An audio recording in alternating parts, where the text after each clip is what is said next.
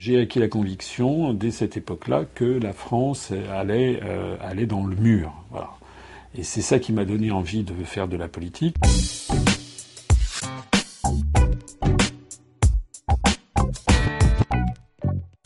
Toujours été un très bon élève depuis que je suis petit, avec des parents qui surveillaient beaucoup l'éducation de leurs enfants et qui euh, une mère très exigeante notamment sur ces questions-là. Et donc euh, j'ai, bah, j'ai, voilà, j'étais, le premier de la classe. Donc j'ai fait HEC euh, quand comme comme école de commerce à Jouan-Josas, et puis ensuite à l'époque les les jeunes garçons devaient devaient faire leur service national, donc après les études. Et j'avais obtenu de le faire euh, comme euh, VSNA, comme on disait à l'époque, volontaire du service national actif, c'est-à-dire coopérant euh, dans le cadre pour le service de l'armée, mais dans un cadre civil. Et c'était dans les services commerciaux de l'ambassade de France au Japon. Je n'avais pas été spécialement pistonné pour ça, mais c'est parce que en deuxième année à HEC, j'avais déjà fait un stage dans ces services à Tokyo. Alors pourquoi le Japon? Parce que bon, il se trouve que j'étais classé sur les 350 élèves de la promotion, j'étais le deuxième à HEC, et donc j'avais pu, c'est des stages qui étaient très très demandés. Et donc euh, moi, comme j'ai toujours eu depuis que je suis petit un tropisme pour le Japon, depuis que j'ai l'âge de 7 ans, je rêve d'aller au Japon. Je suis peut-être la réincarnation d'un vieux bonze de Kyoto, je ne sais pas. Donc euh, j'avais demandé à aller là-bas. J'ai fait un stage donc pendant deux mois et demi en 1979 et je suis reparti donc comme ça s'était très bien passé avec le avec le conseiller commercial, il m'avait demandé pour euh, y retourner. Donc j'y suis retourné depuis euh, la fin 1980 jusqu'au début 1982. Voilà, pendant un an et demi donc au Japon. Alors ça m'a beaucoup marqué en effet. D'abord c'est un pays que j'aime énormément fait partie de ces. D'abord, j'aime beaucoup les civilisations étrangères. Je suis allé dans plus de 90 pays du monde, soit à titre personnel, soit à titre professionnel. Mais on ne reste pas indemne quand on, quand on vit pendant un an et demi dans un pays étranger, et a fortiori, au, a fortiori au, Japon. J'ai appris à parler euh, le japonais, je me débrouillais pas si mal finalement à la fin. Ensuite, euh, ça m'a donné beaucoup envie de, de, travailler pour le service de l'État. Et euh, j'ai préparé, donc, je suis rentré en France pour préparer le concours de l'ENA. Je n'ai pas fait Sciences Po, hein, euh, j'ai voulu faire, j'ai voulu court-circuiter, ce qui d'ailleurs m'a servi. J'ai préparé ça en candidat libre. J'ai préparé le concours de l'ENA. Et pourquoi l'ENA? Parce que j'envisageais, je, voilà, mon rêve c'était de sortir euh, au Quai d'Orsay euh, et de devenir un jour ambassadeur de France au Japon. Ensuite, ben, j'ai fait ma scolarité, comme j'étais quand même très sérieux, je suis toujours d'ailleurs, mais j'étais vraiment quelqu'un de très, j'ai travaillé beaucoup. Euh, et puis ça s'est très bien passé avec mon, chef de stage en préfecture. J'étais dans les Alpes-Maritimes. Et finalement, je suis sorti euh, vice-major donc de la promotion euh, Léonard de Vinci. Donc quand vous sortez, j'étais même premier avant la dernière épreuve qui était l'épreuve d'anglais où j'ai eu 4 sur 5 alors que le deuxième a eu 5 sur 5 et par le jeu des coefficients il est repassé devant moi. J'ai préféré revenir au ministère des Finances pour faire ce que j'aime, c'est-à-dire j'avais un très très beau poste qui m'était proposé euh, pour m'occuper de l'Asie-Océanie à la direction des relations économiques extérieures comme chef de bureau euh, sur les questions de commerce extérieur. Donc j'ai accepté de, prendre un salaire trois ou quatre fois ou cinq fois inférieur à ce que je pouvais avoir, ce qui je pense est une, bonne image de ma personnalité, c'est que je préfère quand même euh, faire ce qui me plaît plutôt que de courir après l'argent. J'ai été donc dans ce poste à m'occuper d'Asie-Océanie, ça s'est très bien passé, et lorsqu'en 93 il y a eu le changement de majorité, on m'a proposé d'aller au cabinet du ministre de tutelle de la direction que j'étais, qui était Gérard Longuet dans le gouvernement Balladur, qui était ministre de l'Industrie du Commerce extérieur, ainsi que des postes et télécommunications. Et du coup, euh, c'est à ce moment-là que ma carrière a pris une coloration politique, si l'on peut dire, puisque je suis allé dans un cabinet de droite, dans le gouvernement Balladur. Et deuxièmement, euh, c'est à partir de ce moment-là que j'ai commencé à, faire un parcours en cabinet ministériel qui a duré de 93 jusqu'à 97. J'ai été successivement chez M. Longuet, puis lorsqu'il a démissionné, il avait été remplacé pendant six mois par José Rossi.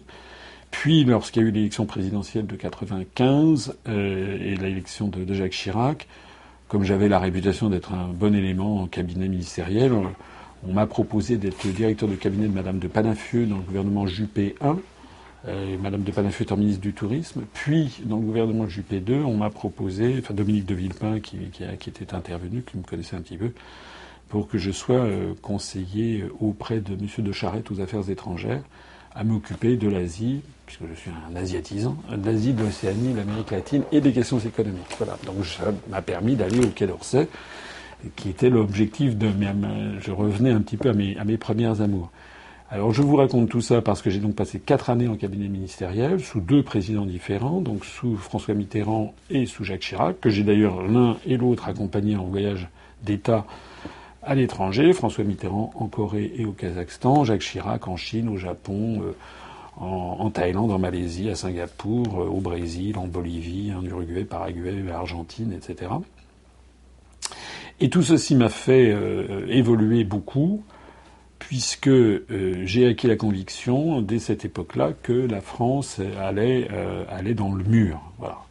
Et c'est ça qui m'a donné envie de faire de la politique, c'est que dès 1992, dans le secret de ma conscience, j'ai voté non à Maastricht, ce que je n'étais pas, enfin quand j'ai, la première fois que j'ai voté en 1979 quand j'étais étudiant à HEC, c'était pour les élections européennes, j'avais voté pour la liste de Mme Simone Veil aux élections européennes. Donc j'étais comme tout le monde, comme tous les jeunes étudiants, dans les années, à la fin des années 70, moi je trouvais que la construction européenne c'était formidable. moi j'étais pas allé chercher beaucoup plus loin. Mon passage au Japon m'a fait découvrir ce que c'est qu'une nation, ça m'a fait découvrir l'amour de la France hein, au Japon, pas seulement l'amour du Japon, mais aussi l'amour de la France de me rendre compte que la construction européenne était quelque chose de tout à fait artificiel, que nous avions, il n'y avait aucune raison d'avoir une solidarité spontanée avec des Allemands plutôt qu'avec des Japonais, par exemple. Et puis, euh, et puis j'avais au moment du référendum de 92, j'avais trop vu la, manipulation de l'opinion, l'interdiction d'avoir des débats de fond, donc j'avais voté non. J'ai décidé ben, de, m'engager un peu en politique en 99, lorsqu'il y a eu les élections européennes et où M. Pasqua, que je ne connaissais pas du tout, s'était rapproché de Jean-Pierre Chevènement, que je ne connaissais pas davantage, pour essayer de faire une liste aux élections européennes de, 60, de 99. Et en fait, cette liste n'a pas eu lieu, puisque finalement, Jean-Pierre Chevènement euh, a finalement renoncé à faire une liste commune avec, euh, avec Charles Pasqua, lequel s'est tourné vers Philippe de Villiers, et donc, euh, je suis allé dans cette, dans, cette, dans cette aventure. Je vous rappelle qu'en 99, la liste Pasqua-Villiers avait dépassé celle du RPR-UDF avec 13 et quelques pourcents des suffrages. C'est la première fois de ma vie que je suis entré dans un parti politique. C'est un parti politique qu'a créé Jean Pasqua et Philippe de Villiers au RPF. Alors, je suis entré dans ce parti politique. Euh, et puis assez rapidement, je me suis rendu compte qu'il y avait des choses qui clochaient parce que euh, d'abord c'était quand même il y avait une coloration très à droite. Or, je suis pas très à droite, c'est pas, pas du tout mon, genre. Euh, deuxièmement, euh, moi, je suis, euh, enfin, je suis devenu un grand admirateur de la pensée de De, Gaulle, donc je pense que la France elle a besoin de la droite et de la gauche. Donc le, parti pris de droite systématique me gênait, me gênait, c'était pas mon, mon, mon, style, comme un parti pris de gauche systématique d'ailleurs. Il me semble qu'il faut avoir plus de hauteur de vue. C'est comme si on vous demandait est-ce que vous préférez votre pied droit ou votre pied gauche? Vous avez besoin des deux. J'ai découvert ce qu'était ce que, j'appelle le souverainisme. D'ailleurs, c'est comme ça qu'il s'appelle, c'est-à-dire des gens qui ont une pensée inaboutie. Or, comme le conseiller de Gaulle, il faut aller au fond des choses. Vous ne pouvez pas faire une, une, analyse qui s'arrête à mi-chemin, qui s'arrête avant de traverser le Rubicon. Et donc, sur la construction européenne, j'ai découvert à ce moment-là, j'ai beaucoup réfléchi à cette époque-là, j'ai découvert que finalement, en France, tous les partis politiques, de l'extrême droite à l'extrême gauche, en passant par, euh, par, tout l'arc politique, euh, présentaient cette particularité incroyable. Ils étaient tous pour le principe de la construction européenne, comme si c'était une vérité d'évidence. Or, moi, pour moi, il n'y a pas de vérité d'évidence. Euh, dans la politique, tout doit être interrogé. Et deuxièmement, ils étaient tous contre ce qui se passait. Ils étaient tous insatisfaits de la situation. Et donc tous proposaient de changer d'Europe et une autre Europe. Je me qu'est-ce que ce truc Il y a quelque chose qui cloche quand même. D'abord, pourquoi l'Europe est-elle comme elle est? Ça fait maintenant, aujourd'hui en 2017, ça fait 60 ans depuis le traité de Rome. Il y a eu six décennies de, négociations. Donc, si l'Europe est comme elle est, j'enfonce des portes ouvertes, mais parfois il faut enfoncer des portes ouvertes. Et ce que j'ai apporté au débat, c'est que je dis si l'Europe est comme elle est, c'est pas par inadvertance, c'est parce qu'elle ne peut pas être autrement. C'est parce qu'elle est la concrétisation de, euh, de 6, puis, euh, puis 9, puis 10, euh, puis 12, puis 15, puis 25, puis 27, puis 28 États aux intérêts nationaux contradictoires, et donc c'est une espèce de précipité fatal, comme on dit en termes chimiques, d'une d'un dogme qui postule que des États qui ont des intérêts totalement divergents doivent de toute façon s'entendre. Donc là-dedans, c'est une foire d'empoigne pour celui qui va lâcher le moins et gagner le plus. Mais pourquoi on peut plus faire machine arrière? Qu'est-ce que c'est que cette histoire? Euh, Soit c'est vrai, soit c'est pas vrai. Soit on défend la souveraineté nationale, soit on la défend pas. Mais en 2005, il y avait, euh, il y avait à peu près plus personne. Moi, j'ai bien entendu voté non.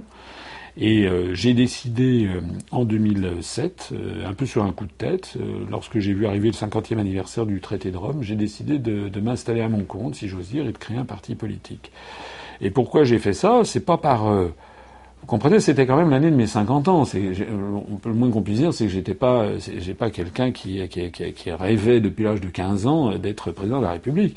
C'est que si j'ai fait ça, c'est parce que j'ai constaté, c'était là, j'ai tiré la conclusion de ce que je vous ai dit, j'ai constaté que de l'extrême droite à l'extrême gauche, aucun parti politique n'avait une analyse cohérente et exhaustive et logique sur ce qu'est la construction européenne et sur ce qu'est le principe de souveraineté nationale.